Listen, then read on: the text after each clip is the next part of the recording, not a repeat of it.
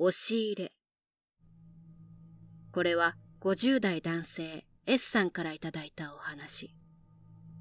彼が小学生の時に体験したお話です。当時 S さんはご両親 S さん、一つ下の妹さんの4人家族で暮らしていました。4人暮らしにもかかわらず、お家はとても大きく、書斎部屋が2つあったり、生け付きの広い庭があるなど、かなりの豪邸に住まわれていたそうです。何不自由のない暮らしを送っていましたが、一部屋だけ絶対に入ってはいけないと厳しく言われていた和室があったそうです。好奇心で妹さんと一緒に近づこうものなら、お父さんに強い口調で近づくなと怒られるほどだったそうです。その和室というのが一階、居間と客間を抜け、両親の寝室を通り過ぎた先にありました。他の部屋とは違い、立派な絵柄が描かれた襖があり、お父さん曰く、物置として使っていて汚いから入ってはいけないと言われていました。昼間でも日差しが入らないため、薄暗く不気味な雰囲気が漂っていました。そんな様子であれば近づかないというのが賢明。しかし当時小学3年生だった S さんはどんなに怒られても和室への好奇心が収まることはありませんでした。物置として使われているのであれば、襖がきれいな状態を保っているはずがないとお父さんに言っても、お母さんがきれいに掃除しているからだ、などとあからさまに動揺しながら説明するので S さんはますます気になったそうです。梅雨の季節の6月のある日。その日は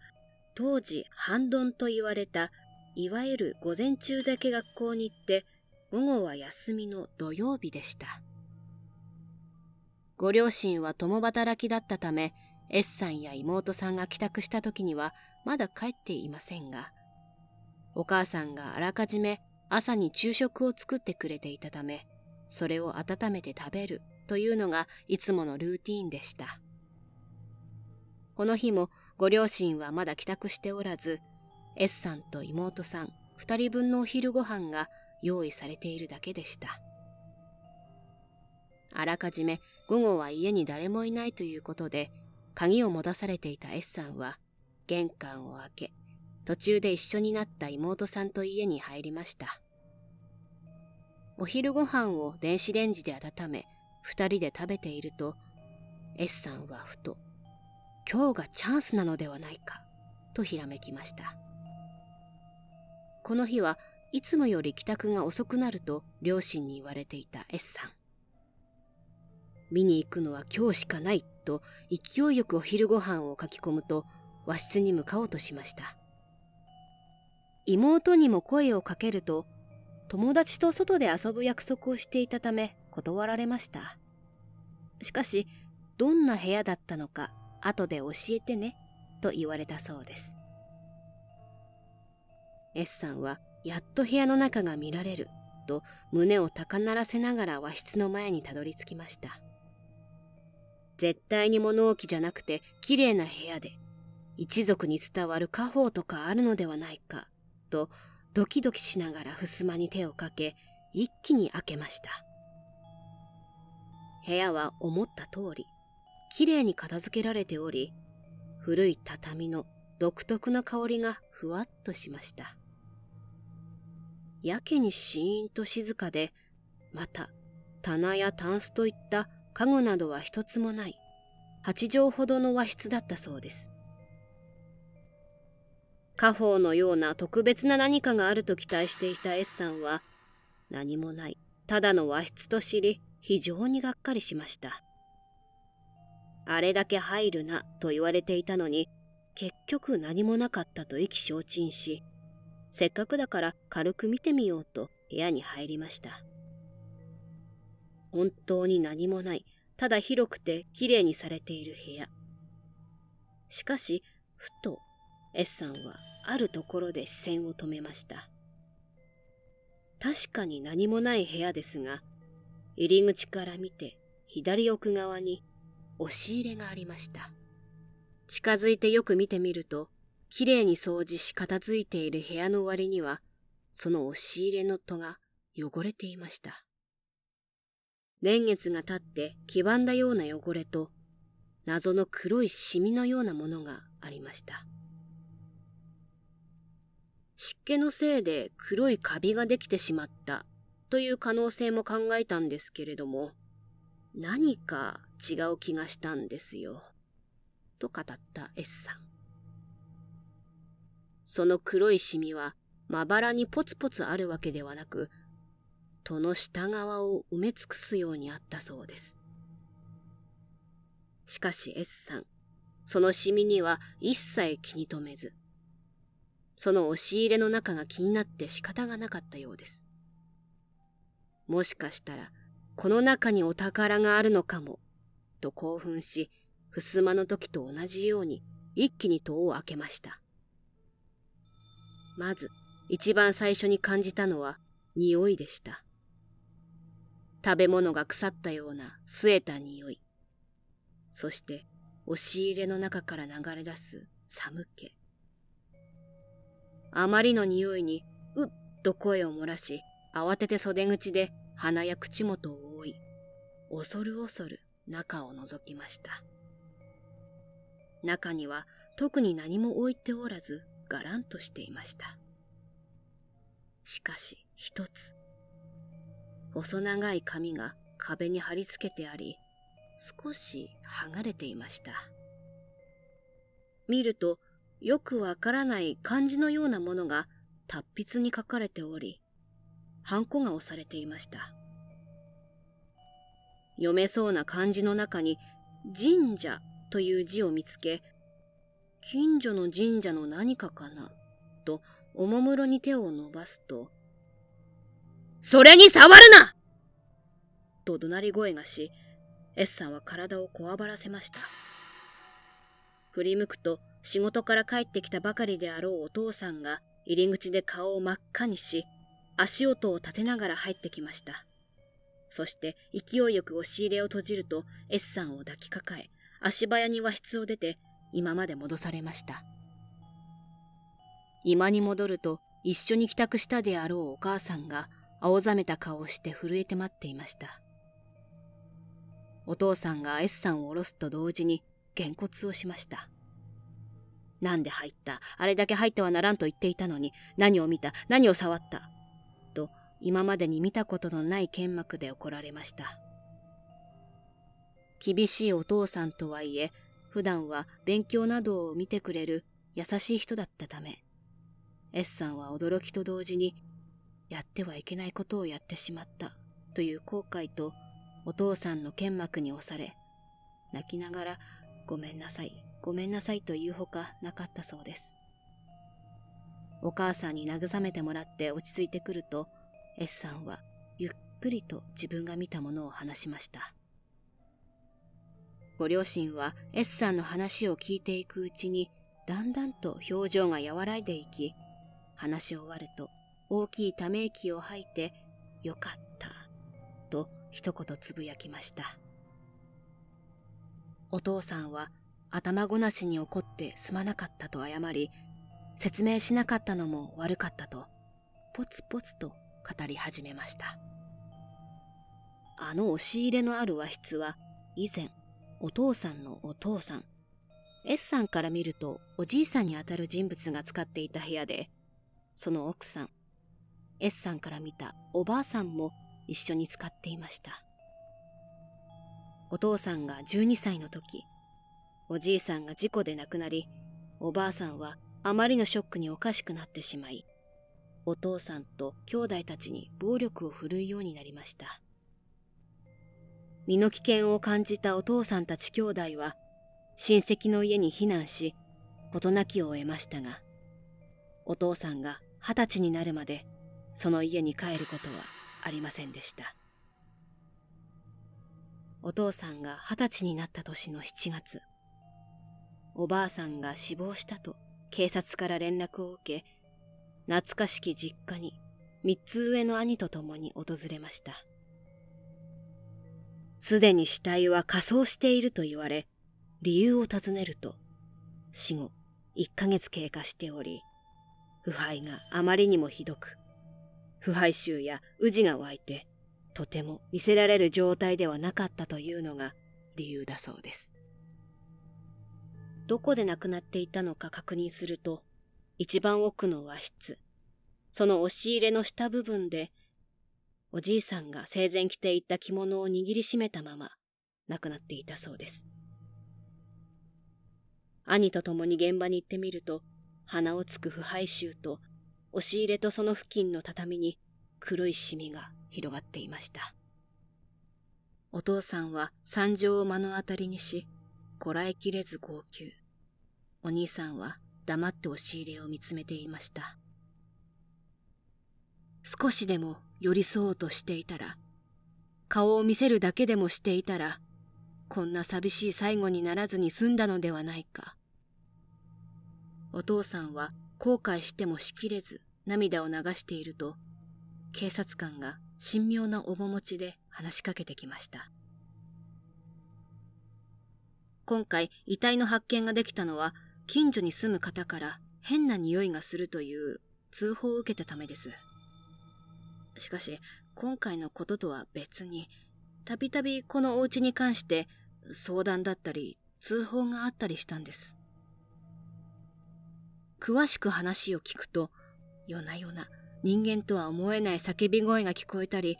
久しぶりに姿を見かけても、ブツブツと独り言をつぶやきながら近所を徘徊。時にはすれ違う人に対して、旦那はどこ？と聞き、わからないと答えると、あんたが旦那を殺したんだと暴れるなど、手がつけられないことも多々あったそうです。そして遺体発見の1ヶ月ほど前。その頃から急におばあさんが外を徘徊することも夜中の叫び声もなくなり静かになったそうです。家の前を通るとかすかにお経のようなものが聞こえてきたため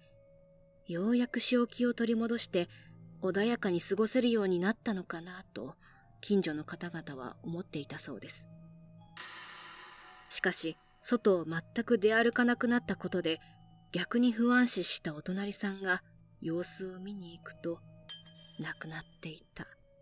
とのことでした警察が現場に踏み込んだ時部屋は異様な雰囲気だったそうで。おばあさんの遺体がひどい腐敗状態だったのはもちろんのこと。しかし警察官が凍りついたのは部屋の様相でした。壁一面に自ら書いたのであろう手作りのお札と小皿に盛られた塩が部屋の四隅に置いてあり、その塩の頂点部分が黒くなっていたそうです。警察官はおばあさんが怪しいまじないか何かの儀式を行おうとしてこのような惨状になったのではないかと判断したそうです。大方旦那さんを蘇らせようとしたのかもしれませんね。と警察官が言うと、お父さんとお兄さんは何も言えず、その場に立ち尽くしていました。自分たち子供の目線から見ても大変仲睦まじかった両親。そんなに会いたかったのかという無念な思いと、自分たちがそばにいればこんなことをしなかったのでは、という後悔とでその後の遺骨の引き取りや細かい手続きなどのことはあまり覚えていないそうです。手続きの中で家はどうするのか？という話題になり、お父さんが住むことで話がまとまりました。お兄さんはすでに自分で家を持っており、下の弟や妹はまだ成人していないということで、お父さんが引き受けることになったそうです。おばあさんの遺品整理と掃除をして一人で移り住み始めてから3ヶ月ほど経ったある日、ドンという大きな物音がし、お父さんは音の鳴った方へ向かいました。音の出どころはあの和室でした。掃除するために入って以来、一度も入っていなかったため、お父さんは緊張しながら襖を開けました。中を覗くと、押し入れの戸が一枚倒れていました。これが倒れた音だったのか。いや、それにしてはあの音はかなり大きかったし、何より新しく回収していて立て付けも良くなっているし、内側からかなり強めに蹴らないとこんな風に倒れたりしないのではと思ったその時お父さんは嫌な汗をかきましたまさにあの大きな音は何かを蹴ったような音だったのです倒れた戸のそばにしゃがんでいたお父さんはゆっくりと視線を上げ悲鳴を上げました腰から下、汚れた着物からはみ出した黒ずんだ足。それが、ずる、ずる、ずる、と動いて、今はもう一枚の戸部分に隠れている上半身が出てきそうになっていました。お父さんは声にならない悲鳴を上げ、和室を飛び出しました。日の当たる居間に駆け込んで息を整え、痛いくらいに早く鼓動する心臓を何とか落ち着かせると、少し冷静になった頭で、ついさっき和室で見たものについて考えました。見えた黒ずんだ足。あれは自分の母親のものだとすぐにわかりました。母は未だあの押し入れで夫を待っているのだろうか。そう思うと恐怖ではなく、哀れでかわいそうだと思ったそうです。そして代々お世話になっている菩提寺に駆け込み、押し入れに残ってしまった魂にお経をあげてほしいと頼みました。すると、そこの住職はすぐに承諾し、二日後に家を訪ねてくれました。住職は家に足を踏み入れた途端、顔をしかめました。どうしたのかと尋ねると、腐敗臭がすると言い、その匂いをたどるようにして家の中を移動し始めました。そうしてたどり着いた先が例の和室でした。住職は静かに襖を開け、丁寧にお辞儀をして和室へ入っていきました。お父さんも続けて入ると、住職は押し入れの前で立ち止まり、凝視していました。ああ、どうでしょうか。と尋ねると、住職はおもむろにその場に座り、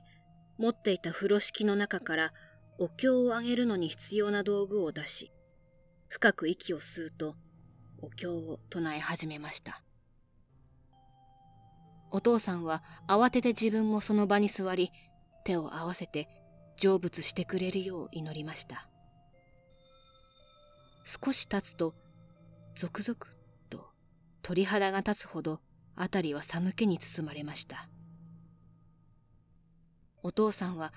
なぜか見てはいけないものを見てしまう気がして、目をぎゅっと強くつむりました。すると、ずるずる、ずる、という音が押し入れから聞こえ始めました。昨日、自分が見たものが姿を現したのだろうか。住職のお経を唱える声も先ほどよりも大きく張り上げており、押し入れからあれが出てこないようにしているように感じました。早く終わってくれと震えながら耐えていましたが、急に辺りがシーンと静かになりました。終わったのだろうか、と恐る恐る目を開け住職を見ました。住職は始める前にしたように深く息を吸って吐くと、おもむろに口を開きました。申し訳ないが、自分ができるのはここまで。知り合いの神職についているものから札をもらってそれを貼りなさい。自分の母はどうなったのか、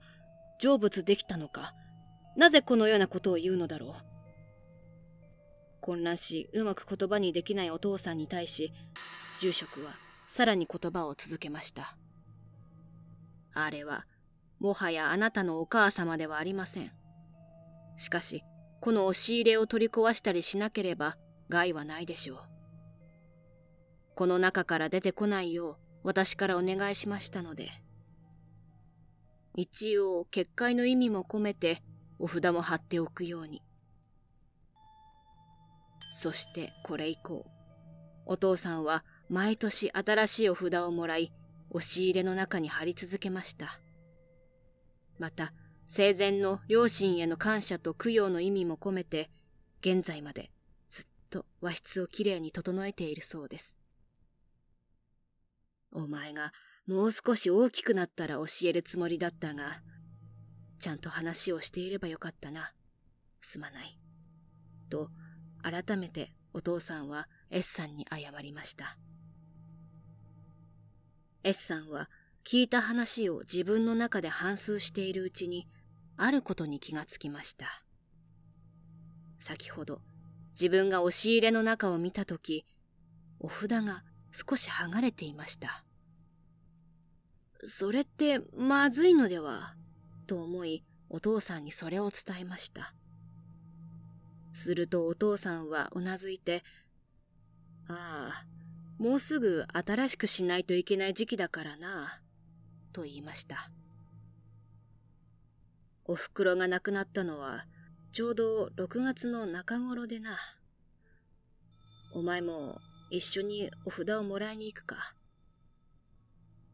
S さんは一も二もなくすぐにうなずきました。後日、S さんはお父さんと一緒に神社にお札をもらいに行きました。宮司さんに話をすると、二つ返事で了承し、拝殿にてお札に対して何やら儀式のようなものを行いました。そうしてできたお札を受け取り、帰宅するとすぐに和室に行き、お札の張り替えを行いました。そして押し入れの前で手を合わせてから部屋の掃除をしました。すると不思議なことに S さんが初めてこの部屋に入った時に感じた据えた匂いがなくなり、むしろ、すがすがしい空気になったそうです。その後、S さんは大学へ進学するまで、毎年お父さんと和室のお札の張り替えと掃除を手伝いました。現在は妹さんとその旦那さんが実家に住まわれているそうで、長期休暇や命日が近くなった時には必ず帰省をしているそうです。あの時、自分は、その、怖い存在を見てしまったわけではないので、トラウマになるようなことはありませんでしたが、これは絶対に続けなきゃいけないことだと思ってまして。今は妹の子供たちが主にその役割を担っているようでして、自分もできる限りサポートしてやれればと思っています。他人が聞くとただの怖い幽霊だと思われても仕方ないのですが、少なくとも私はあの存在は我が家の守り神のような気がしてならないんです。最後に S さんはこう語ってくれました。人と猫の絆。これは30代女性 K さんからいただいたお話。彼女が20代の頃に体験したお話です。K さんが高校2年生の時、一つ上のお兄さんがご友人宅で生まれた子猫を引き取りたいと言ってきました。もともと K さんの家では猫を飼っていましたが、1年前に死んでしまいました。活気がなくなり落ち込みがちだったということもあり K さんはもちろんご両親も快く賛成しすぐに引き取ることになりました。子猫は女の子で、背中側が黒く、お腹側が白い、バランスの良い配色の模様で、足がすらりと長いスタイルの良い猫ちゃんでした。とても好奇心旺盛で怖いもの知らず。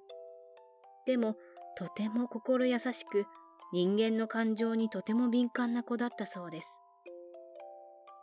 名前は5月に生まれたので、メイと名付けられました。家族みんなで可愛がっていましたが、一番仲が良かったのが K さんでした。K さんが両親と喧嘩したり、悲しいことがあって一人泣いていると、そっと近づいてきて、慰めるかのように涙をなめてそばにいてくれました。また、歌が好きな K さんが自室で歌を歌っていると、必ず部屋に入ってきて専用のベッドでくつろぎながら静かに歌を聴いていたのだそうです。時は流れ3年後。K さんは高校を卒業し専門学校に進学していました。家から学校まで電車で通いたため実家から通学していました。相変わらず K さんとメイの仲は良く、家族からはまるで姉妹だとからかわれるほどでした。ある天気のいい朝、玄関で靴を履いていると、メイが部屋から出てきてお見送りをしてくれました。これは K さんの家に来てからすぐにやり始めた行動で、最初のうちはどこに行っちゃうの？と心配になって玄関まで出てきていましたが、今ではすっかり家族の一員としてお見送りをしてくれるようになったそうです。K さんはメイの頭を撫でながら、行ってきますと言うと、ニコニコしながら家を出ました。K さんは学校でもメイのことを自慢しており、親バカならぬ猫バカと言われ、大の猫好きとして友人たちと盛り上がっていました。この日、朝は気持ちの良い晴れだったのに、午後になって急な土砂降りの雨になりました。傘を持ってきていないなどという友人たちの声を聞きながら、K さんはなぜか嫌な予感がしました。今日は早く帰ろうと、急いで帰り支度をしていると、スマートフォンのロック画面がついて連絡アプリの通知が来ました。連絡は母親からで通知をタップして内容を確認しました。メイちゃんが車にはねられてしまいました。即死でした。無意識にバッグをひっつかみ、友人たちの戸惑いの声も無視し、雨に濡れるのも構わず電車に駆け込みました。ずぶ濡れの K さんを見て他の乗客はぎょっとしたりチラチラ見たりしていましたがこの時 K さんは何も考えられなくなっていました。メイが死んだ。母親がこんなたちの悪い冗談なんて言うはずがない。ということは本当に死んでしまったのだろうか。でも信じたくない。いやでも最寄り駅に到着するまでの電車の中で自問自答を繰り返しながらも胸に広がる嫌な不安はどんどん大きくなるばかりでした。自分の目で確認しなくちゃいけないけど、それを見て認識してしまうことが怖い。K さんは頭がぐちゃぐちゃになりながらも、なんとか帰宅することができました。服が濡れていることなど気にも留めず、急いでリビングに行くと、専用のベッドにメイは横たわっていました。一見するといつものように昼寝をしているように見えましたが、近くに座っている母親と祖母がおえつを漏らしながら泣いているのと、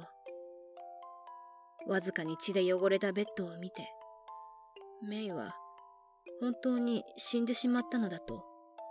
自覚しました。呆然としながら近づき、座り込むと、そっとベッドに手を伸ばしました。触れてみると、体毛は冷たく湿っており、体温の感じない体は死後硬直のせいで硬くなっていました。死んでしまうとこんなに冷たくなってしまうのか、と冷静に思うと同時に、もう二度と目を覚まさないのだなと実感したそうです。呆然としながらも無意識に名を撫でていると、ごめんね、けいちゃん、本当にごめんね。と、祖母が涙声で謝罪をしてきました。なぜ私に謝るのかと問いかけると、メイが死んでしまった原因を作ったのが祖母であるというのです。隣の市に住んでいる祖母はたまたま K さんの家の近くに来ておりタイミング悪く雨が降ってきてしまったため K さんの家で雨宿りをしていたのだそう。そうして玄関で母親と祖母が話をしていると引き戸タイプの玄関が少し開いていて二人が気づかないうちにメインが外に出てしまってすぐ目の前の道路で車にはねられたのだそうです。私がちゃんと玄関を閉めていればいいえ私がちゃんと目を見ていなかったから。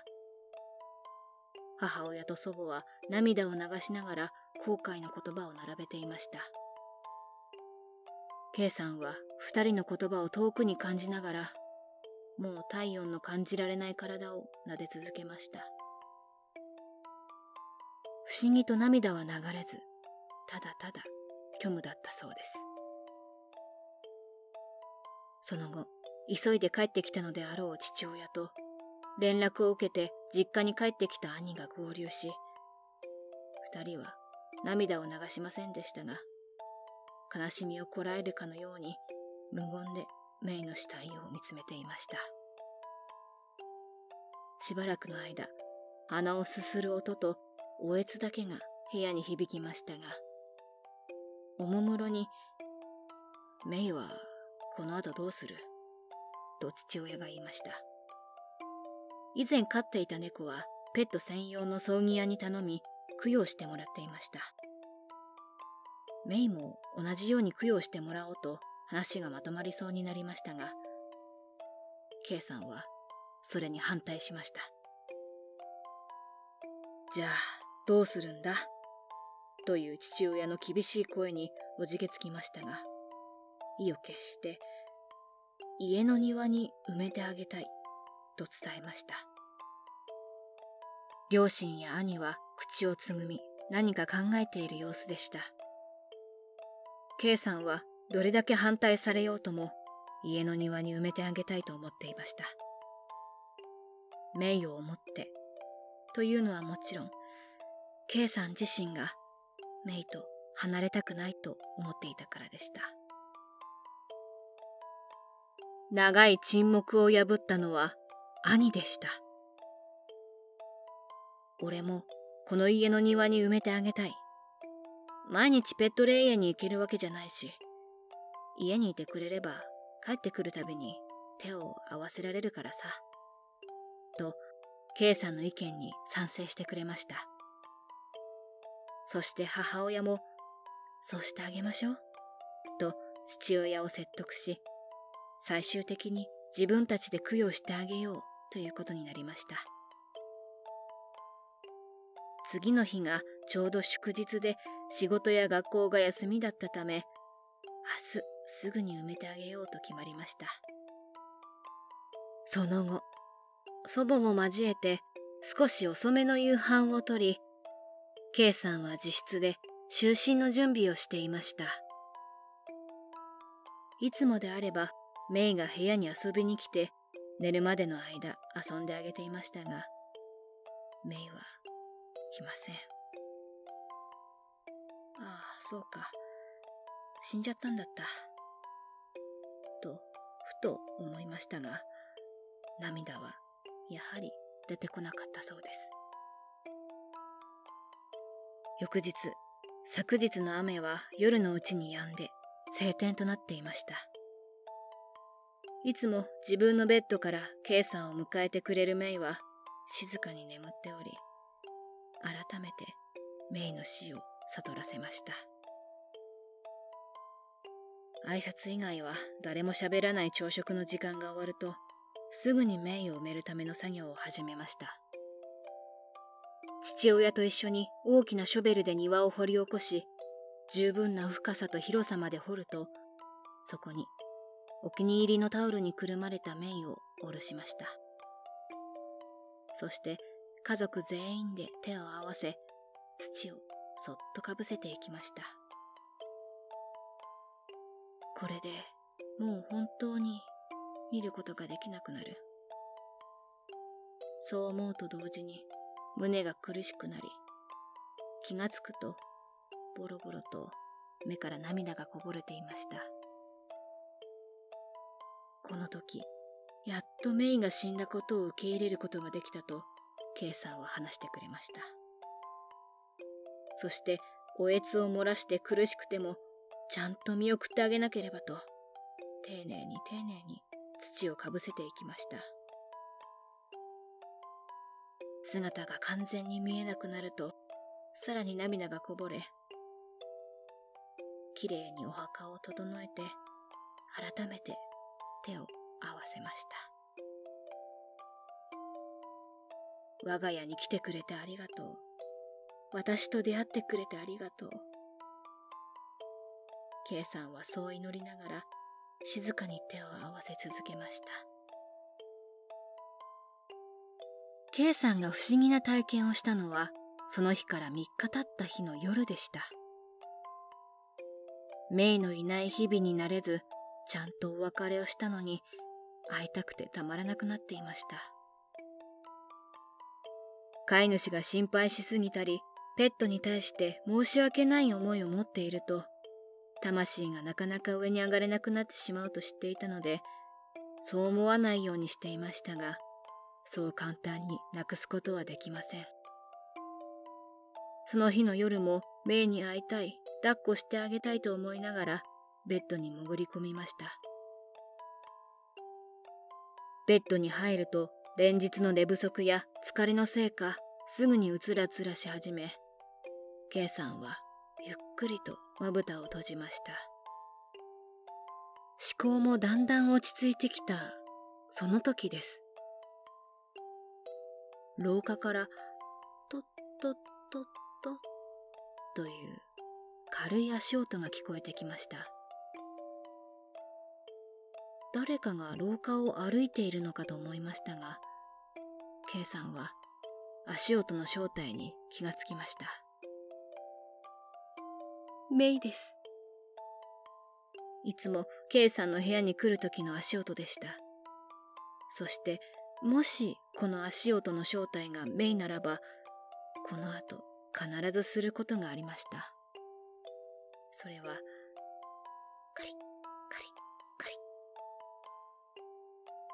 部屋の扉を爪で引っかく音がしました。これも K さんの部屋の前まで来ると必ずメイがしていた行動でした。あメイだ。メイが会いに来てくれた。そう思うと K さんは体を起こして急いで扉を開けました。すると足元にするりと何かが当たる感触がしました。下に目線を送るとそこにはメイがいました。K さんは驚いてしゃがみ込むと恐る恐る手を差し出しました。メイは当たり前のように手にすり寄りなでろというかのように頭を手に押し付けてきました。メイが現れたのはもちろん触ることができてしまいこれは夢なんじゃないかと混乱してしまったそうです。しかし切実に会いたいと思っていたメイとこうして再会できたことで嬉しさが勝り思わず抱き上げてしまったそうです。そしてぎゅーっと抱きしめると生きていた時のメイと同じ匂いがし、たくさん泣いたはずだったのに、また涙が溢れました。痛かったね。怖かったね。何もできなくてごめんね。と、K さんはつぶやき、メイの体に顔をうずめました。すると、メイが K さんの顔に自分の顔を近づけると、こぼれた涙を舐めてくれました。一人で涙を流していた時と同じように、何度も何度も舐めてくれました。K さんの涙は止まらず、しかし、メイは K さんが泣き止むまでずっとそばにいてくれました。K さんが落ち着きを取り戻すと、メイはもう大丈夫だね、とでも言うように、K さんの腕から降りると、足に頭をこすりつけました。そして一度、K さんを見上げると、にゃんと一泣きし、背を向け、部屋の扉に向かって歩き始めました。K さんが慌てて追いかけようとすると、メイは振り返り、もう一度、にゃんと泣きました。大丈夫だよ、とでも言うかのように。K さんが呆然としていると、メイはいつも部屋から出ていく時と同じように、尻尾をピンとまっすぐに立てて、廊下を歩いて行ってしまいました。はっと気がつくと夜明け前の時間でベッドで横になって天井を見つめていました K さんは飛び起きると静かに廊下を渡りリビングに行きメインのベッドやご飯用のお皿などが置いてあった場所へと目線を動かしました。そこにメイの姿はなく思い出の品としてそれらが飾ってあるだけでした。K さんはしばらくその場所から動かずじっとしていました。もしかしたらまたメイが会いに来てくれるのではないか。そう思っていると起床時間になったのか母親がリビングに入ってきて K さんの姿を見てぎょっとしました大丈夫？と心配されましたが K さんは不思議と心が軽くなっており母親に大丈夫と返すと、庭に出て、メイのお墓の前で手を合わせ、会いに来てくれてありがとう。ゆっくり休んでね。と伝えました。その日以降、メイは姿を現すことはありませんでした。しかし、K さんはもう寂しくないと言います。嘘か本当かなんて私にとってはどうでもいいんです。あの時、メイは私に会いに来てくれた。これで最後だからもう泣かないで、と言ってくれているかのような、そんな感じがしたんです。本当に、あの子に出会えてよかったと、心からそう思っています。飼い主より先に亡くなったペットたちの魂は虹がかかり花がたくさん咲いている原っぱがある楽園で他の動物たちと遊んで過ごしているそうでそして飼い主が亡くなり迎えに来るとペットたちは飼い主と一緒に虹の橋を渡って天国に行くのだそうです今動物やペットを飼っている皆様どうかたくさんの愛情を注いであげて穏やかで幸せに満ちた日々を大切な家族と共に過ごしてくださいね。